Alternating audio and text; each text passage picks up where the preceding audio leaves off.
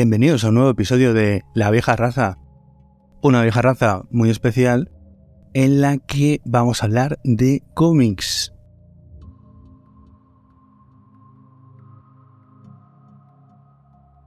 Y es que últimamente me he, me he pegado una panzada bastante importante a leer cómics y se me habían acumulado unos cuantos sin que los hubiera reseñado por aquí, así que ya va siendo hora y vamos a dedicarle unos momentos a hablar de estos cómics que he leído últimamente. Unos son novedad, otros no, otros son de colecciones de bolsillo, otros son reediciones. Así que hay un poquito de, de todo y variado para que tengáis eh, contenido sobre cómics.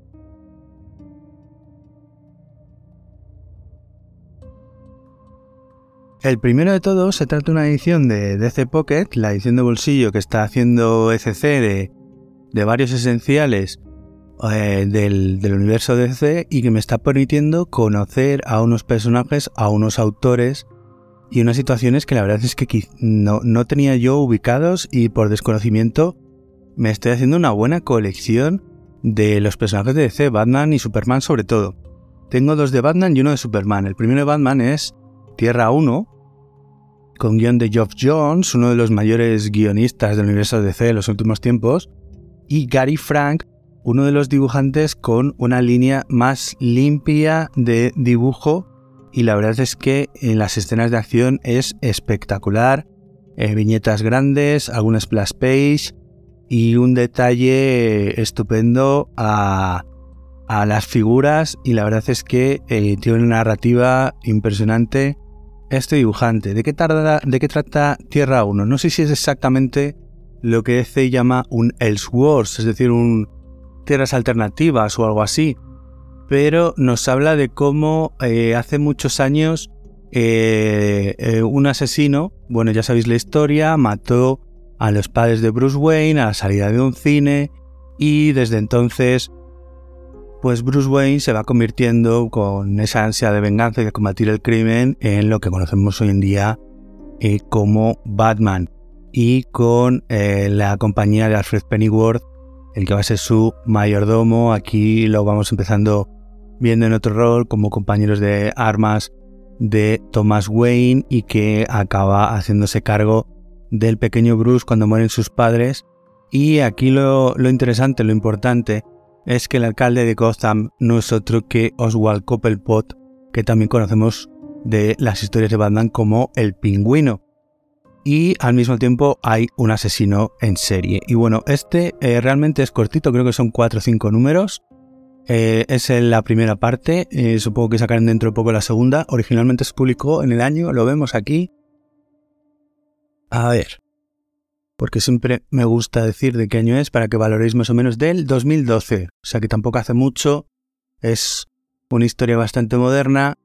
Eh, para los que no leáis habitualmente eh, DC, también puede serviros como introducción al personaje, aunque ya sabemos que hay muchas historias eternas de inicio de personaje. Bueno, esta puede ser una, o quizás de las más modernas, o que actualiza otras y bueno, está inscrita dentro de, de, una línea, de un universo en lo que parece que eh, DC ha dado total libertad a los creadores que se llama Tierra 1. Eh, y ya os digo, nos dan una nueva visión los, los autores de lo que son los primeros años de Batman como eh, cruzado de, de, del crimen, cómo se equivoca, cómo comete errores, cómo hace algún acierto también, del comisario Gordon. Vemos aquí un comisario Gordon bastante de vuelta de todo, cansado, eh, que, que, ya casi ni que está interesado en la ley, sino seguir con el día a día. Y la verdad es que el punto de vista que tiene el comisario Gordon también me ha gustado bastante de este cómic. Son 9.95 y no sé cuántas páginas, 144 páginas, son como cuatro números, cinco números. A ver. Incluye.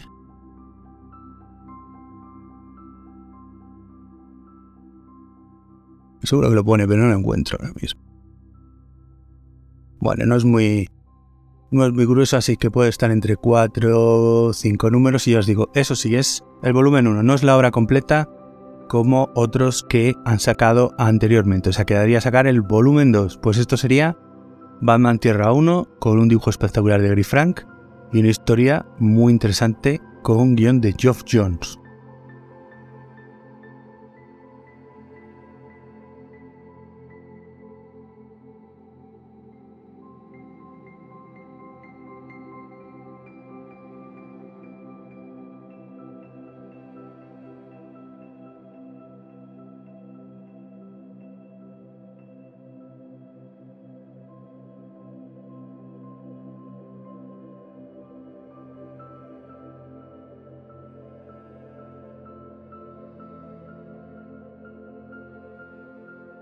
El siguiente sería Batman, que le sucedió al cruzado de la capa, con guion de Neil Gaiman, a los dibujos Andy Cooper, aunque no es el único dibujante, vienen otros dibujantes de la talla de Mark Buckingham, Simon Beasley, entre los más conocidos, por ejemplo.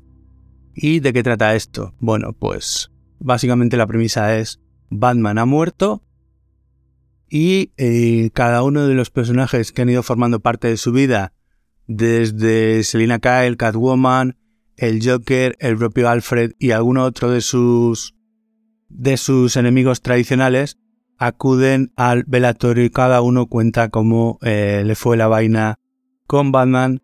Y la verdad es que cada uno de esos puntos de vista la verdad es que eh, acaba redondeando la historia porque realmente no, no importa qué es lo que le sucedió a Batman, sino cómo cada uno, cada uno de ellos ha ido relacionando con él durante toda su vida, cuáles han sido sus eh, vivencias con Batman y qué es lo que les trae a la memoria al encontrárselo allí eh, muerto y es como si fuera, pues eso, el colofón, la última historia de Batman. Batman está muerto y todos sus conocidos acuden al funeral, tanto los aliados como los enemigos, desde Ra's al decía, como Catwoman, el Joker, el Pingüino, Enigma, Dos Caras, el Comisario Gordon, eh, Alfred, todos, absolutamente todos. Eh, este es un poquito más delgadito, 136 páginas, igual 9.95, el precio es eh, el mismo, da igual las páginas que tengan, tenga más o tenga menos, y la verdad es que como recopilatorio de historias de Batman con un enfoque, este creo que eh, es de 2009, una cosa así, aunque incluye historias un poco más antiguas de finales de, los 80 y principios de los 90. Y ya os digo, Gaiman no suele ser dibujante de serie regular, pero cuando coge un personaje de estos clásicos y le da un enfoque de miniserie, la verdad es que lo suele hacer bastante bien aunque eh, a mucha gente no le gusta Gaiman eh, haciendo eh, series de superhéroes. Ya os digo que no... Mientras se trate de una miniserie yo creo que lo lleva bien, que lo que lleva mal es estar atado a un personaje durante mucho tiempo y por eso se prodiga tan poco en las colecciones más importantes de los empijamados. Pues era Batman que le sucedió al cruzado, de la capa, son 9.95 igual, este sí es toda la historia completa, de Neil Gaiman y Andy Kubert.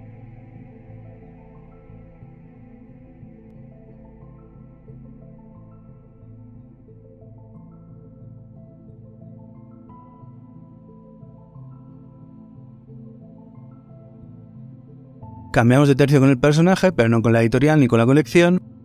Eh, de nuevo, DC Pocket, ECC, la obra completa, pero el personaje en esta ocasión es Superman. Identidad secreta, obra de Kurt Basic, un guionista muy completo, eh, un poco clásico a veces, pero que siempre eh, suele dar obras bastante interesantes con un punto de vista eh, que le da un poco la vuelta a lo que solemos ver de eh, superhéroes, del género de superhéroes, y con un dibujo de Stuart Timonen, que era un dibujante que yo tenía ubicado en algunas colecciones independientes de Image y de Top Cow, y que pasó a las grandes, pasó a Marvel, y la verdad es que aquí lo veo en uno de sus mejores momentos de forma, porque la verdad no he seguido leyendo nada suyo, y creo que la verdad es que le aporta, eh, además el colorista, toma la, decisión de decantarse por unos colores que le dan un aspecto de, no sé por así decirlo, de vintage, de eh, unos colores eh, ocres, eh, unos verdes que recuerdan a historias antiguas, incluso la rotulación, en la mayoría de los casos, bueno, lo que tiene que ver con la historia es del tipo de letra Courier, de, máquina de escribir, y la verdad es que eh, me, ha gustado bastante. ¿Y de qué trata esta historia? Es, imaginaos una tierra en la que hay un tipo que ha nacido en Kansas, que sus padres para hacer la gracia lo han llamado Clark Kent, que todo el mundo se mofa de él por el nombre, que existe un Superman de los cómics, pero no existe un Superman superhéroe. Y todo el mundo se ríe de él por la gracia de, bueno, ¿y cuándo vas a empezar a volar? Eh, Kent, a ver, eh, empieza a ayudarnos con tu superfuerza, no sé qué y tal. Y pasa toda su vida así, pero en realidad él no tiene ningún tipo de superpoderes, le gusta escribir, le gusta, eh, él quiere dedicarse a ser escritor y estudia periodismo y bueno, eh, acaba llegando a Nueva York y escribiendo en una en una cabecera de periódico bastante importante. Lo que viene a plantear Superman de Identidad Secreta es qué ocurriría si eh, una persona a la que se llama Clark Kent, por hacer la gracia, empieza a descubrir cuando ya está bien entrada en la adolescencia que efectivamente tiene poderes como los de Superman, que puede utilizarlos para hacer el bien, pero no quiere que nadie sepa quién es, y que se dedica a ocultar su identidad para que nadie lo vea, para que nadie sepa qué es, para que todo lo que puede hacer para ayudar siempre se plantee como eh, un chasquido, como si fuera una ilusión, como si no hubiera ocurrido, para que nadie pueda detectarlo. Y eh, como pues facciones dentro del gobierno de los Estados Unidos van a intentar atraparlo para estudiarlo, para utilizarlo para sus propios fines, para que eh, se declare a favor del gobierno porque alguien con unos poderes como los suyos pues debe utilizarlos para ser un arma poco menos que estratégica del gobierno y como él más o menos lo va esquivando y bueno, cómo se desarrolla todo eso con su vida habitual, se acaba casando, tiene una mujer, eh, tiene familia y vemos eh, el paso del tiempo, ya os digo, desde el principio que es un adolescente, eh, cómo le hacen bullying por lo de Clark Kent, cómo poco a poco va em, mejorando, ganándose la vida teniendo una familia propia y al mismo tiempo es un Superman que se dedica a ayudar a la gente cuando hay una catástrofe natural, cuando hay un accidente, cuando ocurre alguna cosa eh, de ese estilo. Y eh, como él en todo momento no quiere ser conocido, no tiene ningún tipo de notoriedad, intenta proteger a su familia y eh, bueno, la verdad es que el, punto de vista que le da Busiek a aquel personaje me parece delicioso, aparte de la vuelta de tuerca un poco a la historia de siempre de Superman. Muy, muy recomendable si os queréis iniciar en el personaje o en el propio autor, Basie, que es autor de cosas tan maravillosas como Siempre Vergadores, con el desaparecido y querido Carlos Pacheco, como Astro City. Eh, la verdad es que Basiek siempre da el do de pecho, ya os digo, a pesar de que es un guionista bastante clasicote, pero aquí la verdad es que eh, muy bien hecha esta historia Identidad Secreta, igual la obra completa. Estos son 208 páginas, 995 y es originalmente ¿De qué año? Vamos a ver.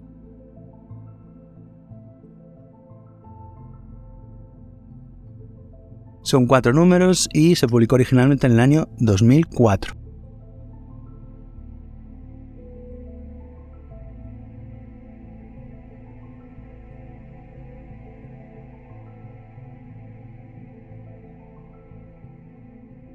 Vamos con una reedición de Panini de Marvel dentro de la colección Must Have, ya sabéis, estos tomos que suelen reunir etapas, arcos argumentales fundamentales de ciertos personajes, de ciertos equipos de eh, superhéroes dentro de Marvel. En esta ocasión se trata de Lobezno, el cómic Lobezno Nor y eh, los creadores Chris Claremont a los guiones y Frank Miller a los dibujos, aunque a mí realmente Frank Miller como dibujante no me entusiasma demasiado. Creo que eh, con mucho es muchísimo mejor guionista, pero bueno, aquí la verdad es que no me disgusta demasiado el dibujo de Frank Miller. Son cuatro números y nos narran la etapa mm, más importante de Lobezno para entender su relación con Japón, para entender su relación con Mariko Yoshida, la mujer de la que siempre estuvo enamorado Logan después de Jean Grey, por supuesto, y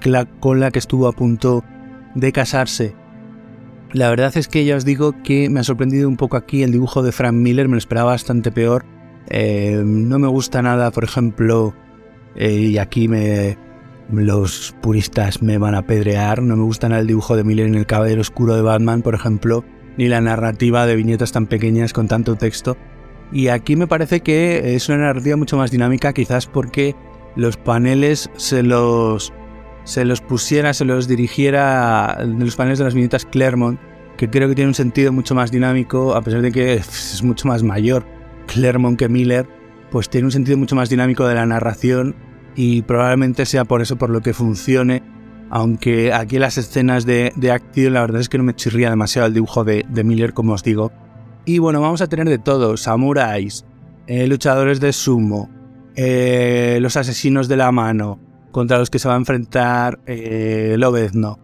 En una historia que ya os digo, si queréis comprender al Lobezno que eh, tiene esa unión tan especial con Japón, el miembro de la Patrulla X que normalmente eh, tenía luego colección en solitario cuando no estaba con la Patrulla X, pues aquí vais a ver una miniserie de cuatro números, creo que es del 89 o del 87.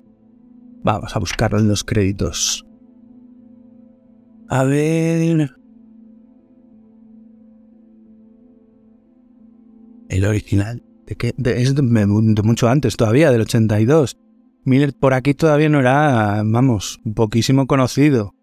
Eh, y Claremont estaba en probablemente lo mejor de su carrera en, todas las etapas de, las colecciones mutantes. Eh, merece bastante la pena. Eh, sé que Panini ha subido el precio de los must have.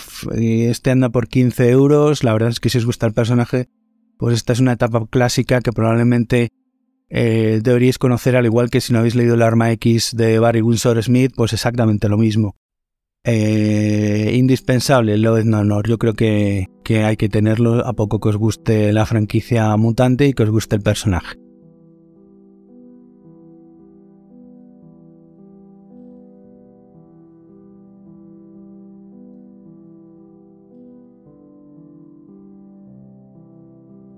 Pues vamos con la mandanga de más menos novedades. Eh, Arrowsmith. Detrás de las líneas enemigas. Este está inédito todavía en España, aunque ya ha anunciado Dolmen que lo van a publicar ellos, con reedición del primer volumen, que la verdad es que no, no sé de quién estaban los derechos, me imagino que Planeta, porque era quien editaba todo lo de Image. Y es eh, la continuación de esta serie creada por Kurt Basic, del que os hablaba antes, junto a nuestro querido y desaparecido Carlos Pacheco.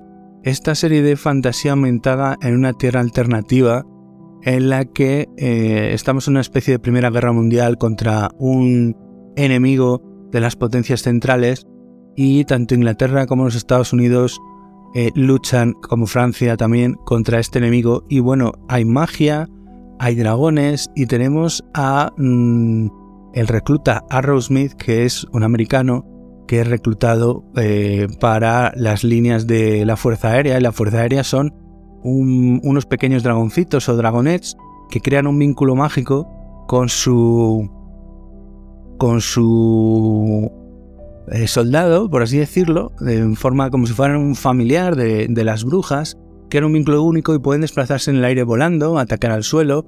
Y la verdad es que está muy curioso eh, la historia que, que, nos cuenta Basek añadido a los dibujos, al simple dibujo de, de línea limpia de Pacheco. Si habéis visto algún dibujo de Pacheco, pues ya sabéis, es uno de los mejores dibujantes que hemos tenido y que tendremos. Eh, uno de los pioneros en llegar a las grandes para dibujar superhéroes. Ha estado tanto en Marvel como en DC, como ha hecho alguna cosita más independiente. Por desgracia lo hemos perdido, pero eh, nos quedarán para siempre sus dibujos. Y bueno, esta serie, el inicio, pues fue por los años 2000 y nunca dijeron que estaba cancelada o que no eh, fueran a continuar, pero quedó la sensación de que había quedado un poquito colgada y parece que en pandemia pues los dos se han dado caña y nos han brindado este volumen que como os digo reúne el, segundo volumen completo. Creo que Dolmen también lo va a publicar así, en, formato eh, trade paperback o en tapadura, me imagino. Eh, pues ya aprovechando por el tema de Carlos, darle una edición un poquito más lujosa. A mí este me costó unos 11 euros y os digo, es el, paperback en tapa blanda habitual de comic book americano, que la verdad es que para alguna de estas cosas merece más la pena comprarlo en inglés que en, eh, español, y esperar que salga, yo ya lo he leído, lo he disfrutado un montón, amplía un montón la mitología de, de Arrowsmith, que quizás era una de las cosas que se le podía achacar al primer volumen, que todavía nos faltaba saber muchas cosas sobre el origen de la magia, de cómo llegan.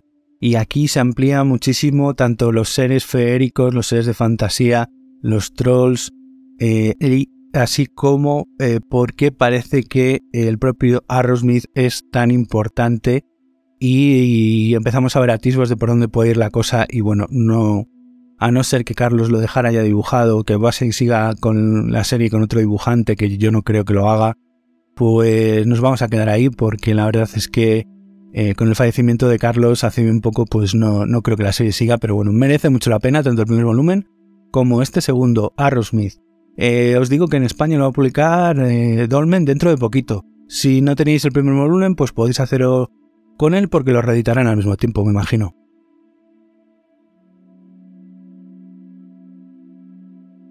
Seguimos con otro pepino de ese guionista que es James Tinian IV, una obra que ya lleva tres volúmenes, pero yo me acabo de acercar a ella, que es El Departamento de la Verdad, publicado por eh, Norma. Esto originalmente es de Image también, ¿no? Sí, es de Image.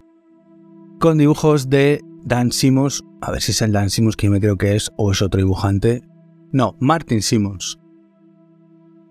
Y con el color de Dylan Todd. Aquí en esta serie es muy importante el dibujo. Es un dibujo sucio, es un dibujo rayado, es un dibujo sin líneas de dibujo a lo Bill Sienkiewicz y con carboncillos, acuarelas, colores y tonalidades oscuras y opacas. Em, si no te gusta este eh, tipo de dibujo, no creo que vayas a comulgar con lo que nos está contando aquí la historia, aunque la historia es un pepinaco. Eh, lo han comparado algunos este tipo de dibujo con Bill Sienkiewicz para que os hagáis un poco una idea del tipo de dibujo al que me estoy refiriendo, aunque a mí me recuerda a alguno de los dibujantes que tuvo la serie de Saman Twitch, ya sabéis, ese spin-off de Spawn que seguía a dos detectives del departamento de homicidios y que a mí me gustó mucho durante mucho tiempo aquella serie, pues el, tanto el reparto de las viñetas como el propio dibujo como la paleta de colores que se ha utilizado eh, para, para, esto me recuerda bastante a aquellos cómics de Sammy Twitch, los más antiguos del lugar, seguro que os acordáis. ¿De qué va esto? El Departamento de la Verdad. Vale. Eh, durante toda esta época de pandemia hemos tenido un montón de historias de fake news, de bulos. Eh, los terraplanistas han estado más arriba que nunca las pandemias, las conspiraciones, eh, las nieves de que no son de verdad, los pájaros que no son de verdad, todo ese tipo de cosas. Bueno, pues imaginaos un universo en el que si hay un determinado grupo de gente que cree en algo, aunque no sea verdad, eso se hace verdad, eso se hace cierto, verdadero. Entonces tenemos una oficina, un departamento del gobierno tipo FBI, que se encarga de que eh, esas personas, eh, grupos que están en la sombra, conspiranoicos, eh, no conspiradores, no conspiranoicos, no manipulen la verdad. Y a la cabeza del cual se encuentra Harvey Lee Oswald, el presunto asesino del el presidente Kennedy en nuestra realidad normal y aquí es el jefe de ese departamento y bueno, poco a poco, la verdad es que deciros cualquier cosa de este cómic quizás sería eh, haceros un spoiler.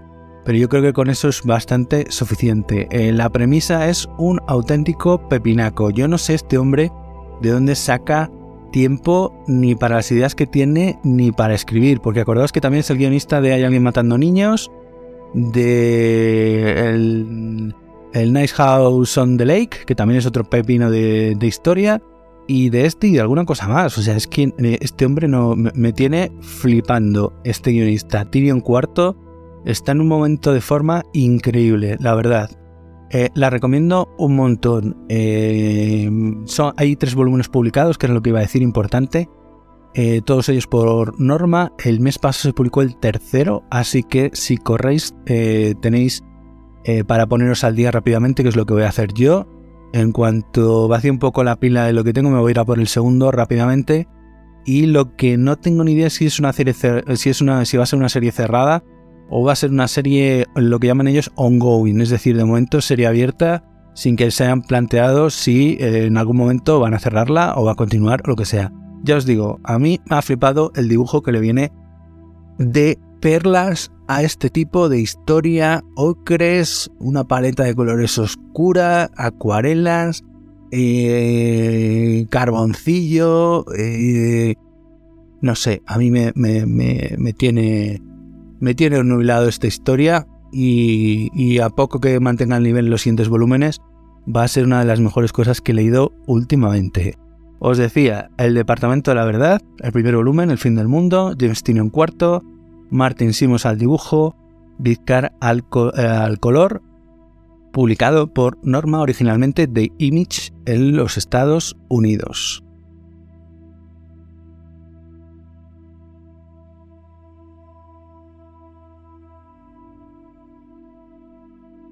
Y terminamos con otra de las series que más me está eh, gustando en los últimos tiempos, como es el Once and Future de Kieron Gillian Dan Mora y con el color de Tan Rabon Lane, en el que nos hablan de que una facción nacionalista se encarga de resucitar al mítico rey Arturo de eh, toda la literatura artúrica, de los romances, de las leyendas, porque eh, el Reino Unido, Inglaterra, se encuentra en un momento bastante oscuro.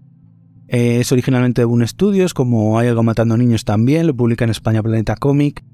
Y eh, en este cuarto volumen seguimos las historias de eh, la abuelita Bridget, de Duncan, su nieto, y de Rose, pero en esta ocasión son arrastrados al otro mundo y eh, antes andaban entrando y saliendo por momentos. Toda la historia de este volumen ocurre dentro de ese otro mundo, ese mundo fantasmal en el que habitan eh, todos estos fantasmas.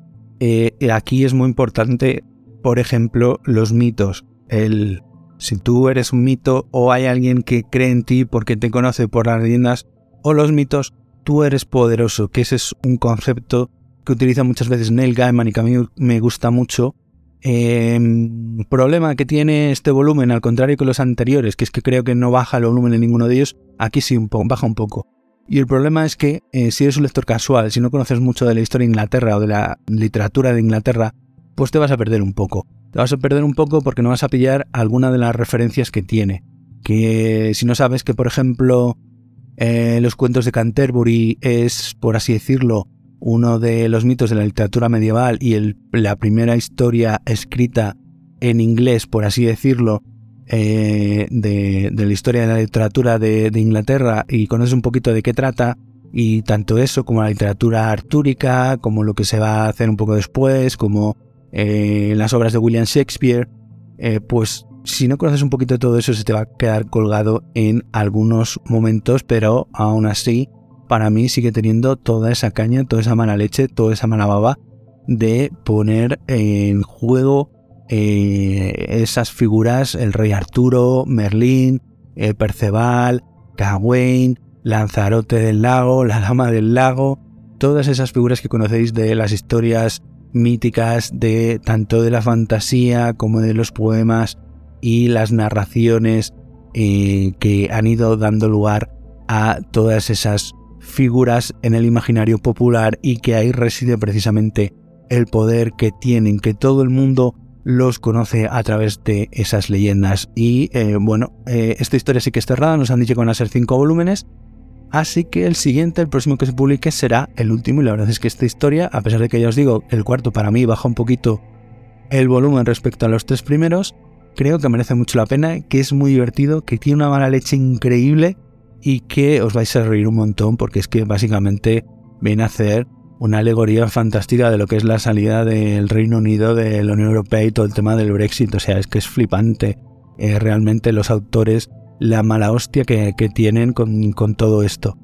Eh, dadle una oportunidad porque yo os digo, es una historia cerrada, está muy bien dibujada, es muy, es muy amena, es muy dinámica, o sea, yo creo que no ha habido ninguno de ellos que no haya empezado a leer y me lo haya terminado de leer de una sentada. O sea, es que encima se lee muy a gusto, muy bien, vas pasando páginas y páginas y cuando te das cuenta dices, ostras, se me ha acabado ya. Pues nada, Eh, Once and Future, el cuarto volumen, Monarquías en Reino Unido, publicado por Planeta Comic, Kieron Gillen, Dan Mora y Tanra Von de un Studios originalmente, y estamos esperando al último volumen que finiquite la serie.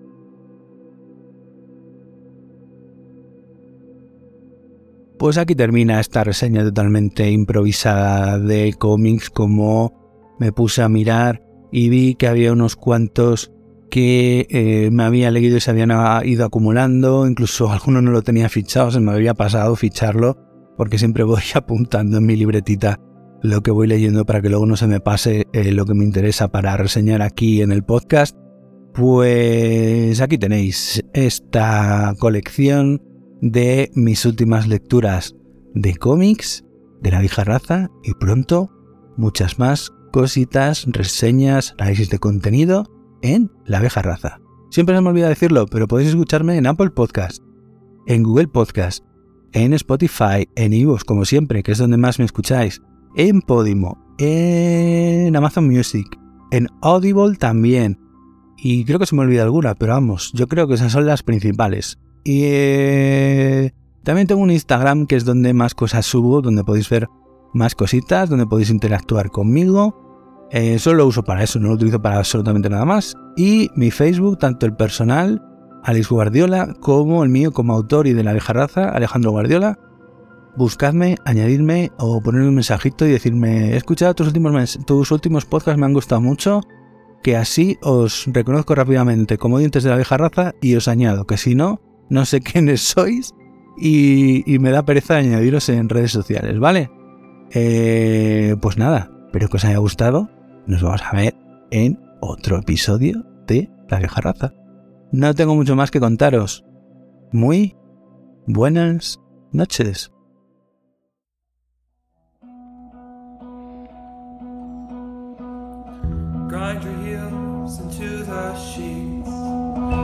Grit your teeth and get some sleep this evening.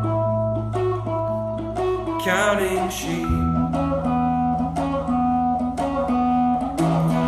restless feet.